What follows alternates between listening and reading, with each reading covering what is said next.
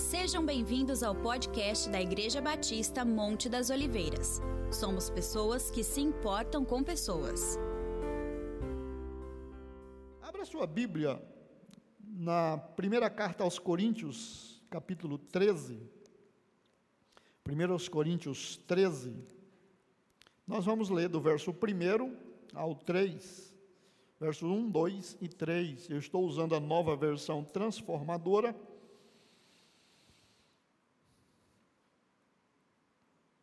Tem a versão provavelmente Almeida corrigida e fiel, que é uma das mais comuns. Está ah, na tela, vocês podem acompanhar também. 1 Coríntios 13, 1, 2 e 3. Se eu falasse as línguas dos homens e dos anjos, mas não tivesse amor, seria como um sino que ressoa, ou um símbolo que retine. Se eu tivesse o dom de profecias, se entendesse todos os mistérios de Deus e tivesse todo o conhecimento, e se tivesse uma fé que me permitisse mover montanhas, mas não tivesse amor, eu nada seria. Se desse tudo o que tenho aos pobres e até entregasse meu corpo para ser queimado, e se não tivesse amor, de nada me adiantaria. Amém? Lembra que esse texto de 1 Coríntios 13, que é uma belíssima poesia sobre amor, na verdade, está falando de dons espirituais, do exercício dos dons espirituais. No capítulo 12, ele falou dos dons do corpo, como se parece né, a semelhança do funcionamento do corpo humano, do organismo humano, né, com o corpo espiritual de Cristo e como os dons foram dados para edificar, né, fortalecer e apoiar uns aos outros, que Deus distribuiu esses dons é, da maneira que Ele entendeu que cada pessoa ou cada igreja é, o corpo como um todo funcionasse melhor né, dentro dessa sabedoria divina. E ele começou a regular o uso, regulamentar o uso dos dons na igreja. Né? E então ele entrou é, no capítulo 13. Lembra que capítulo 13 só existe na nossa Bíblia. Quando Paulo escreveu, não havia capítulo 12, depois capítulo 13, depois capítulo 14. Ele escreveu um texto inteiro, e só para a gente localizar melhor, então a Bíblia foi dividida ah, em, em capítulos, mas o texto original não tem essas divisões.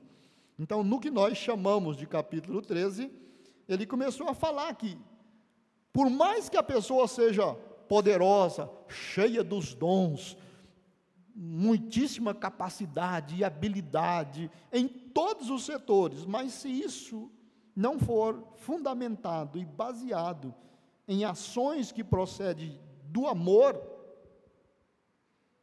hum, não adianta nada. Então não é o tamanho da congregação que a pessoa consegue reunir, não é o número de decisões que ela leva as pessoas a tomar, não é a capacidade de arrecadar ou de distribuir que diz se isso funciona melhor, se é o melhor ou não. Né? Se ações, boas ações, muitas ações, não tiverem um fundamento legítimo, não, não leva a lugar nenhum, não serve para nada. Tem que ter amor. Até hoje, até hoje, de quando eu comecei a falar sobre as mutualidades, eu estava fazendo uma introdução ao assunto dos mandamentos mútuos, de como eles devem ser utilizados e como a, a Bíblia é, os coloca como mandamentos para serem praticados. Então eu vim trazendo esses assuntos, né, e depois da pandemia, como as reuniões ficaram mais concisas, então eu fui fatiando em pequenas porções mas eu só estava fazendo a introdução sobre mutualidade, a importância da mutualidade, como isso funciona no corpo, na igreja, e a importância de nós entendermos e lidarmos com isso.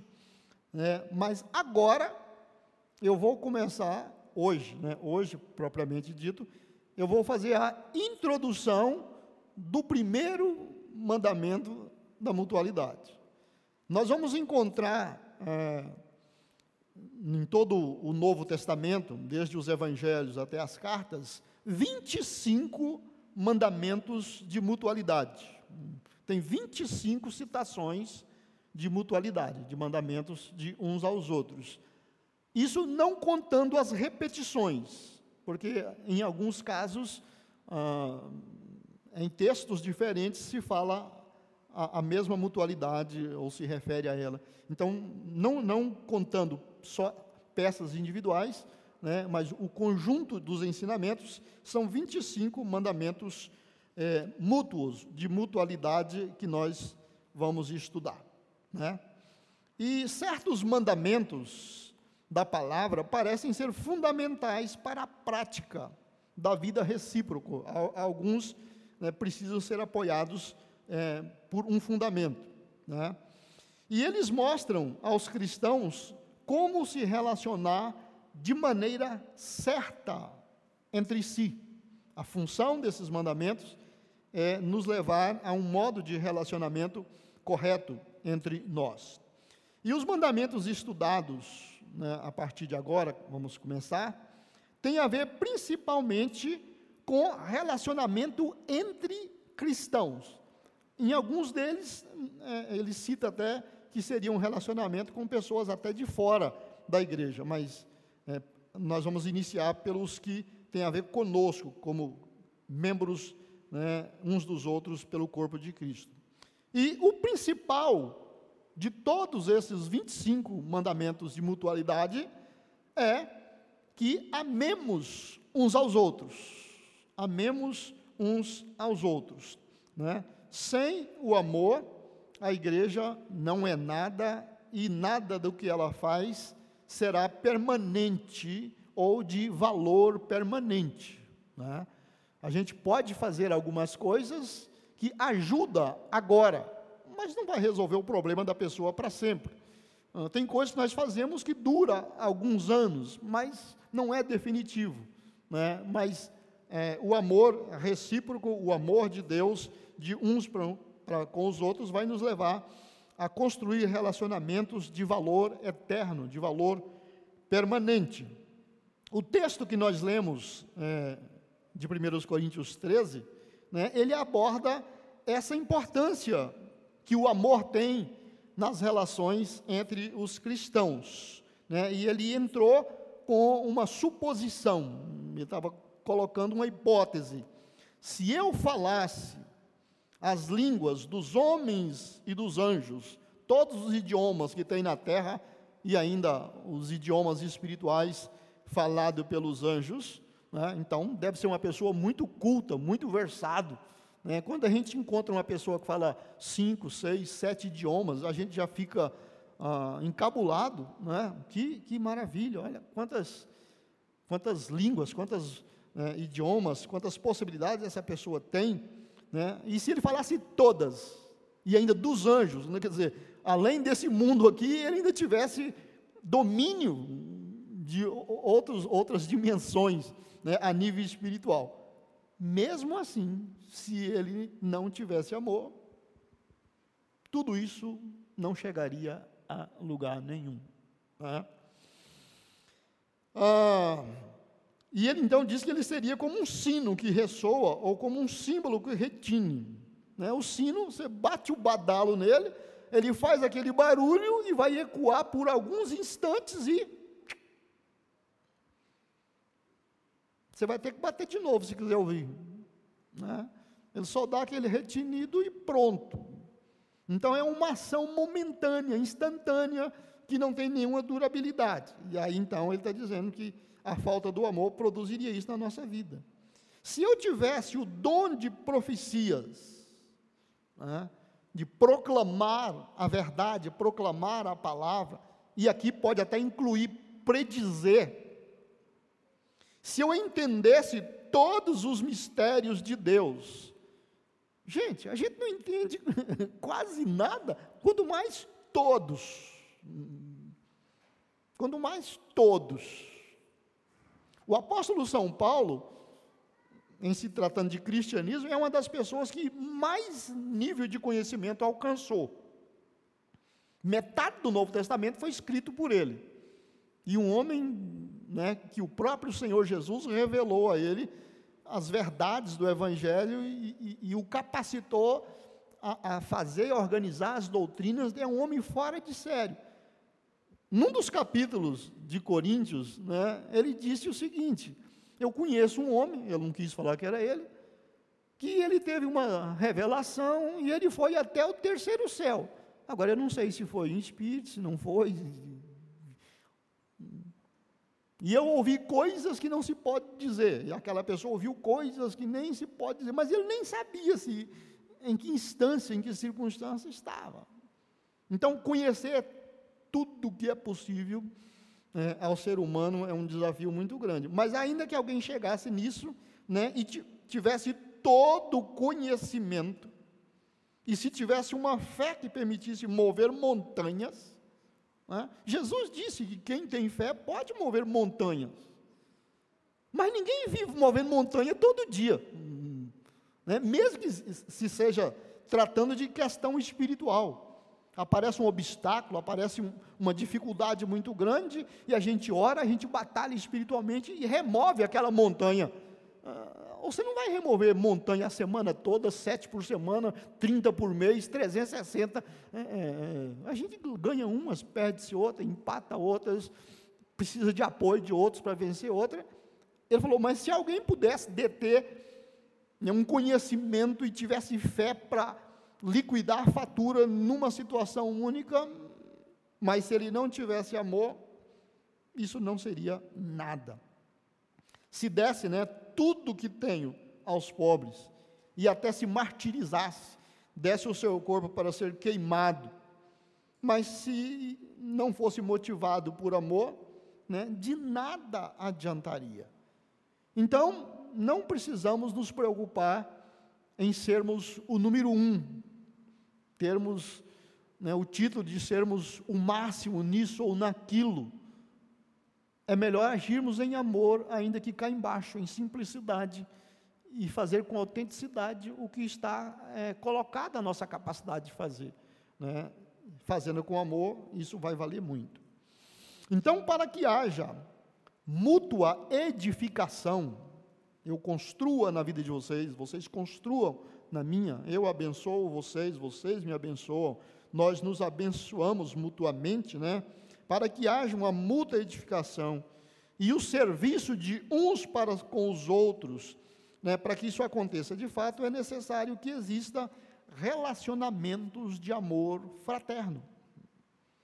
Né? O relacionamento no corpo de Cristo precisa estar fundamentado no amor de irmãos, no amor fraterno.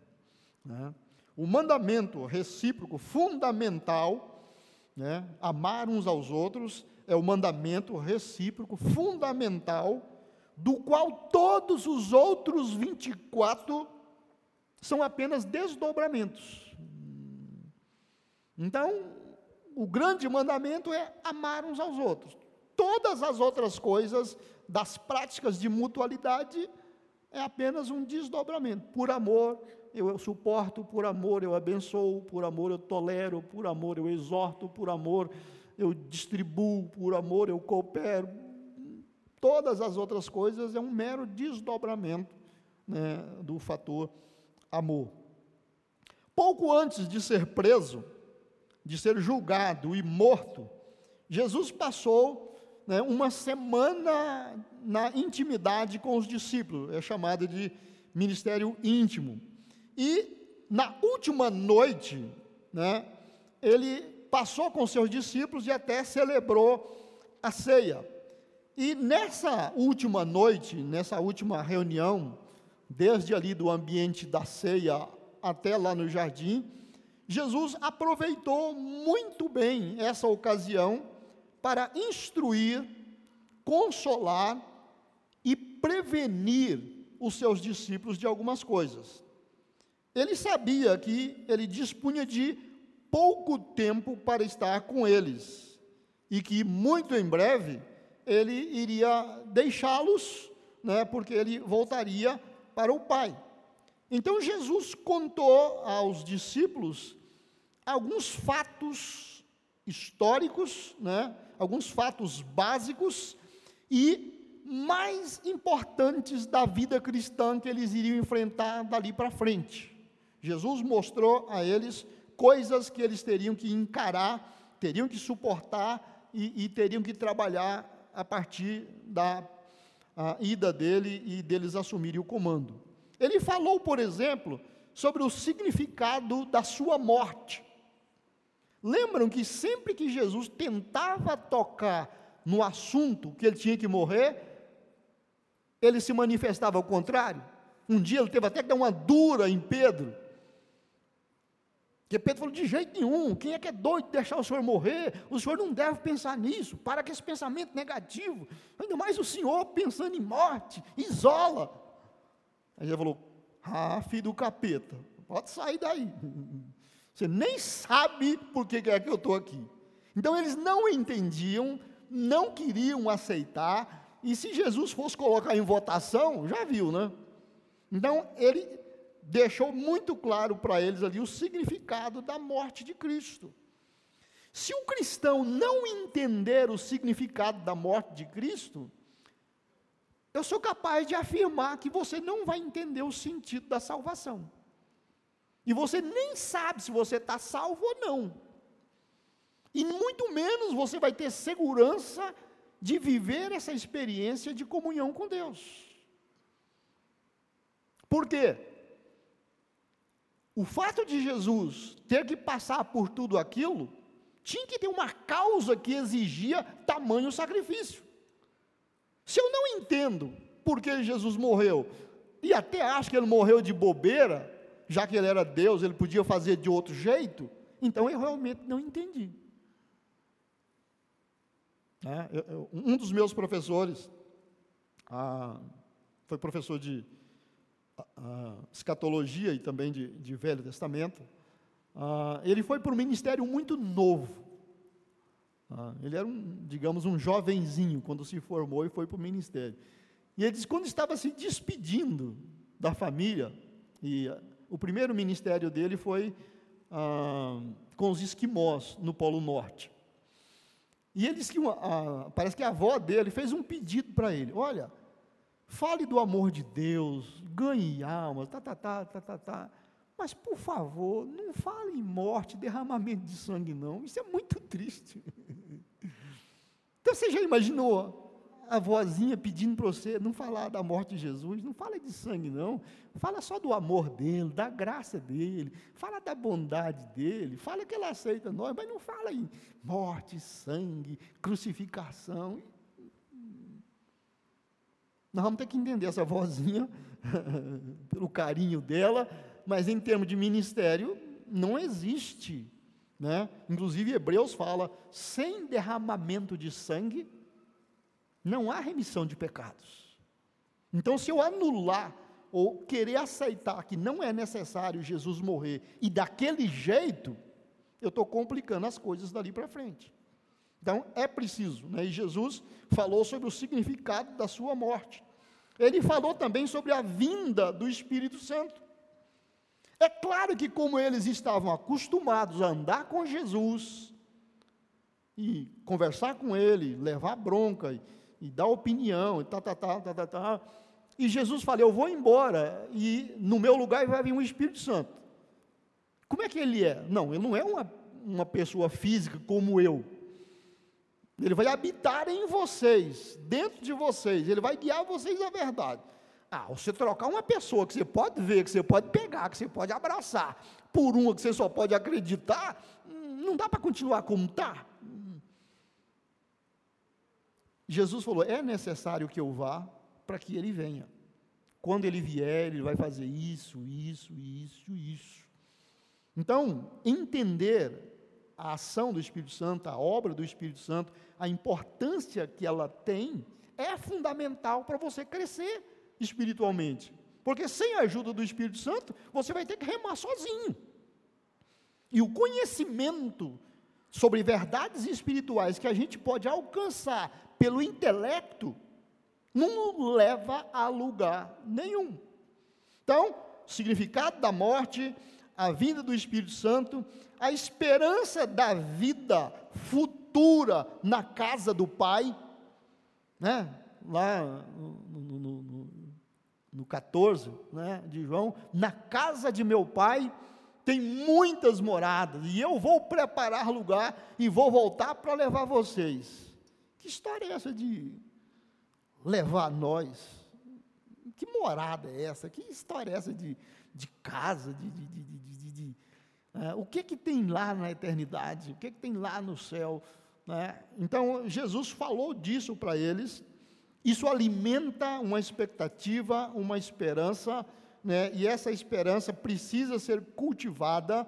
Né? O que Deus tem reservado para nós não é só uma questão de nos presentear, mas é uma questão de nos atrair para o seu amor, para o desenvolvimento. Né? Em frações da Bíblia, nós sabemos que, baseado na nossa fidelidade e no exercício do que nós podemos fazer aqui serão as funções, os cargos, recompensas e tudo que tem lá na eternidade. Então, querer só entrar no céu não é tudo. É claro que é bom ir para o céu, é claro que é bom participar do arrebatamento. Mas se a gente ficar satisfeito só com isso, chega lá, tem tantas outras coisas e a gente descobre que, puxa vida, se eu soubesse que era assim. Né? Então, tem coisas maravilhosas lá. Jesus também falou sobre a missão a ser cumprida pelos discípulos.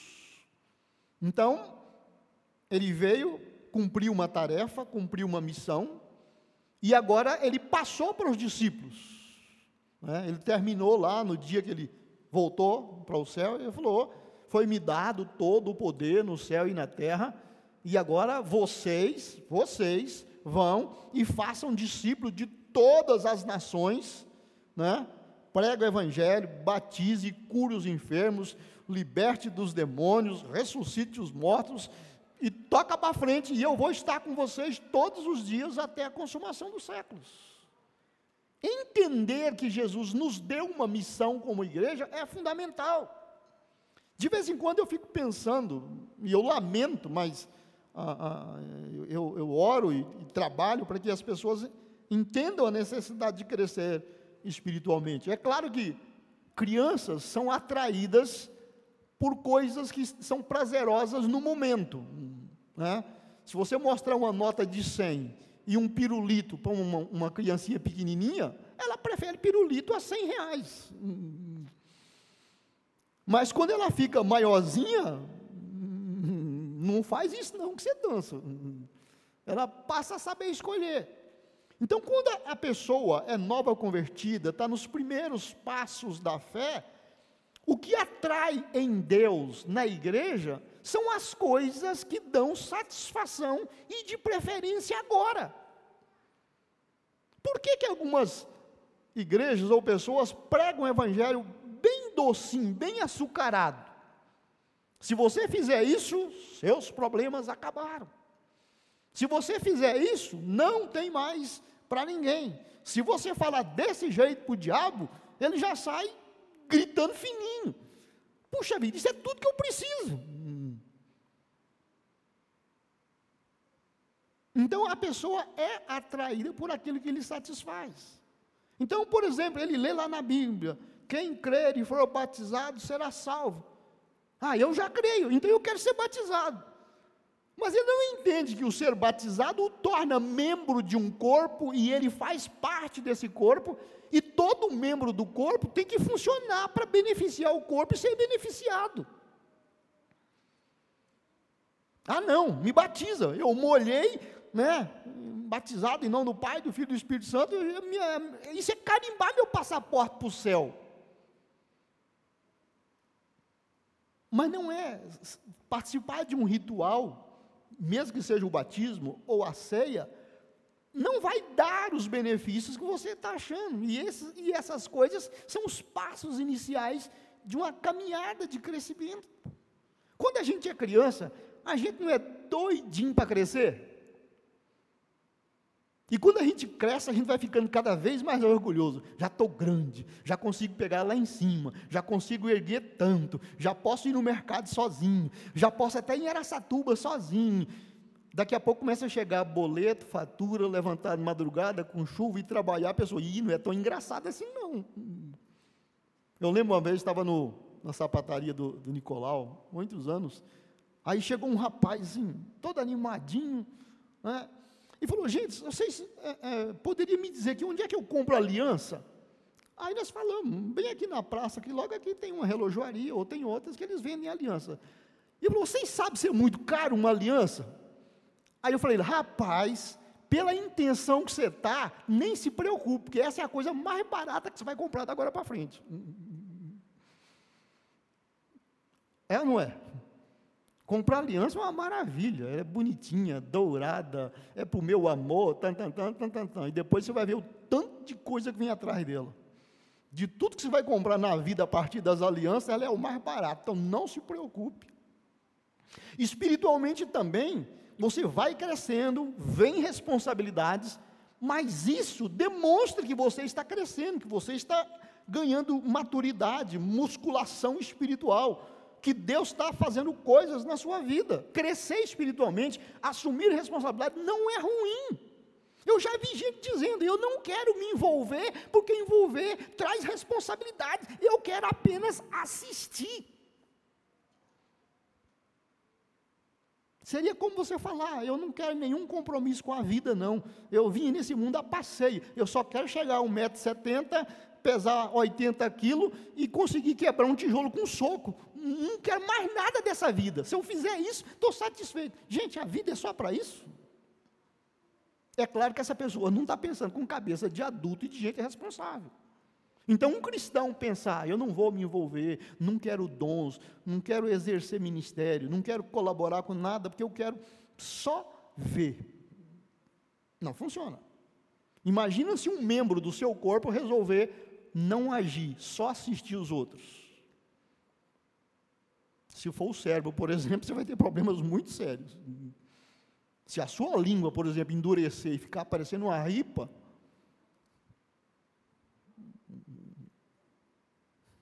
não é? Se a sua garganta travar, e tem outros órgãos mais simples que se eles também não funcionar, nós temos problemas. Então todo membro do corpo de Cristo tem que estar consciente: eu preciso exercitar o que eu sou para benefício do corpo e meu mesmo. Então Jesus falou sobre a missão que os discípulos têm que cumprir. E também ele falou sobre o conflito entre o cristão e o mundo. Jesus falou: No mundo tereis aflições, mas tenha bom ânimo, eu venci o mundo. Ele falou que eu vou mandar vocês, será mais ou menos como mandar ovelhas para o meio de lobos. Então há um conflito. Nós saímos do mundo, muitas pessoas nos aconselhou a não sair, a não se converter, a não entrar nessa de crente, de igreja, de Bíblia. Outros falaram, não, vai sim, é muito bom, é uma bênção, é muito legal, eu tenho muita admiração. Mas quando ele viu que a sua vida reprova o comportamento dele, ele já não te achou mais tão engraçado. Se você apresentar um obstáculo ao erro que ele quer fazer, você já não é mais tão bom amigo assim, você ficou chato. E se você espera que o mundo coopere com você, que o mundo não faça oposição, que não te persiga e não dificulte as coisas, você está com uma mentalidade errada. Ao nos declarar filhos de Deus, filhos da luz, ao nos comprometermos com a verdade, já nos tornamos oposição a tudo que é mal e é ruim. Então, o normal é o mundo ser contra a gente. O normal é resistirmos a isso e continuarmos fazendo o que cremos. Eu vejo igrejas, pastores e, e cristãos reclamando porque o mundo está falando mal dele, o mundo não aceita ele do jeito que ele é, qualquer coisa que ele fala, todo mundo persegue. É, lá no meu, no meu, na minha repartição, todo mundo fala. Se eu abrir a boca, eu sou o, último que fala, o primeiro que apanha. Você queria o quê? Se a gente pintar esse quadro aqui, um desses aqui, ó, tudinho de pretinho, e alguém chegar ali e fizer um risquinho, pequenininho, de tinta preta, o que, que vai acontecer? Nada, ninguém vai notar. Mas se fizer de branco. Então, um cristão, por menor que seja o aparecimento, a visibilidade, ele provoca. Se isso aqui, ó, ficar tudo escuro e alguém acender uma luzinha do stand-by do celular, todo mundo vai notar que em algum lugar tem um pontinho de luz. Então é normal a oposição do mundo aos cristãos. Eu, inclusive, ouso dizer: se você é cristão e recebe muitos elogios do mundo, cuidado, começa a repensar a sua conduta os seus vínculos e os seus relacionamentos. Porque um cristão, um filho da luz, ser uma bênção e o mundo todo te dá todo apoio, alguma coisa não está lá muito no esquadro, não. Amém? Isso é realidade. Né? Ah, mas a igreja sempre foi perseguida e sempre será. E a igreja sempre venceu e sempre vencerá. Não estamos aqui para ser a maioria, estamos aqui para ser sal e luz. Numa panela de arroz bem grande, quanto de sal se coloca? Em se comparando com arroz? Só um pouquinho. Em relação ao tamanho de um ambiente, uma única luz faz uma enorme diferença. Então não somos a maioria, não seremos a maioria e nunca seremos apoiados pelo mundo. Coloca isso na sua cabeça. Faz parte, Jesus falou que nós vamos ter conflito. Né?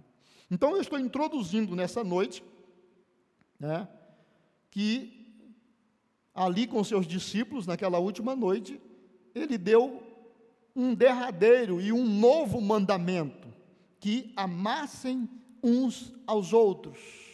Isso já tinha na Bíblia, mas ele acrescentou: Eu quero que vocês amem uns aos outros conforme eu vos amei. Amem uns aos outros conforme eu vos amei. Então, essa ordem do mestre, né, é refletida em quase todos os livros do Novo Testamento. Todos os autores do Novo Testamento, de uma forma ou de outra, literalmente, ou, ou parafraseando, ou muito próximo, eles enfatizam amar uns aos outros. É fundamental a vida cristã e serve de base a todos os outros mandamentos recíproco. Então, por isso, amar uns aos outros, amar uns aos outros, que vos ameis uns aos outros conforme eu vos amei, é o primeiro mandamento recíproco na nossa lista para ser estudado. Se ele é o primeiro, o fundamental, e todos os outros, outros partem dele, então é natural que nós o estudemos em primeiro lugar. E a partir, se Deus quiser, do próximo domingo, nós vamos entrar diretamente no mandamento recíproco. Amém? Vamos orar? Eu só estou fazendo a introdução dele para a gente já entrar de sola. Mas vamos ter muito tempo e nós vamos bem devagar, eu não estou com nenhuma pressa. Ah, e o meu propósito é que vocês aprendam, que nós aprendamos juntos, que a gente tenha né, um, uma, uma, capacidade né, de, de, desenvolver é, relacionamentos bem saudáveis a partir dessas experiências de aprender mais sobre amar uns aos outros. Senhor, nós te damos graças pelo privilégio e a oportunidade de servirmos ao Senhor, servindo uns aos outros. Ao amar ao Senhor e ser amados por Ti, nós podemos usar isso como estrutura para amar uns aos outros e servirmos uns aos outros. Em nome de Jesus, pedimos graça e sabedoria, porque isso depende do crescimento da nossa fé, para entender todas as implicações daquilo que o Senhor espera de cada um de nós. Como igreja, nós estamos aqui confiados de que o Senhor vai andar conosco, que ninguém está mais interessado no crescimento, na maturidade, no uso dos dons e na prática das coisas boas do que o próprio Senhor, que é o cabeça da igreja. Oramos, Senhor, para que a nossa semana seja de bons devocionais, de bons momentos a sós com o Senhor, de estudarmos a tua palavra, de praticarmos a meditação e de aplicar os recursos da tua palavra para as soluções que nós precisamos e que o Senhor tem para cada um de nós. Eu louvo ao Senhor por todas essas coisas boas e agradeço e oro para que seja uma semana abençoada, produtiva na vida de cada um dos seus filhos. Mantenha-nos protegidos, Senhor, desse vírus. Abençoe os nossos familiares que têm que sair, têm que trabalhar, têm que encarar a vida lá fora e nem se tem como saber onde pode ou não se contaminar mas nós sabemos que o Senhor é poderoso para cuidar de nós. Nós oramos também abençoando os profissionais de, da saúde, as pessoas que lidam diretamente com o tratamento, com os cuidados, com a, a ajuda necessária para conter esse mal. Nós oramos para que eles sintam-se descansados em Ti e eles se sintam fortalecidos e obrigado, Senhor Deus, que essas bênçãos que têm vindo sobre nós venham sobre médicos, enfermeiros, auxiliares, eh, motoristas, segurança, policiais, ó Deus, profissionais que de outras áreas estrategicamente eh, eh, estão na linha de frente de tudo isso. Obrigado por esses cientistas que têm incansavelmente né, abrido mão do seu direito de sono, de descanso, de folga, férias ou lazer, para intensificar nas pesquisas e produzir medicamentos, soluções, insumos e tudo mais, para que o mundo todo possa ter, é, em momento oportuno, um alívio. Mas sabemos que quem está no trono e governando todas as coisas, e sabe todas as coisas, é o Senhor e é em ti que está a nossa confiança. É do Senhor que virá a sabedoria, o conhecimento e o que for necessário para o bem-estar de todos aqueles que estão empenhados com o reino do Senhor. Nós te louvamos, Senhor, e nós te agradecemos e colocamos a nossa semana nas tuas mãos para ser uma semana abençoada, produtiva, cheia das bênçãos e do cuidado do Senhor em nome de Jesus. Que o amor de Deus, a graça de Cristo e as consolações do Espírito Santo seja com todo o povo de Deus, agora e para sempre. Amém. Gostou dessa mensagem? Então compartilhe com sua família e amigos e não se esqueça de nos acompanhar nas redes sociais. Até a próxima!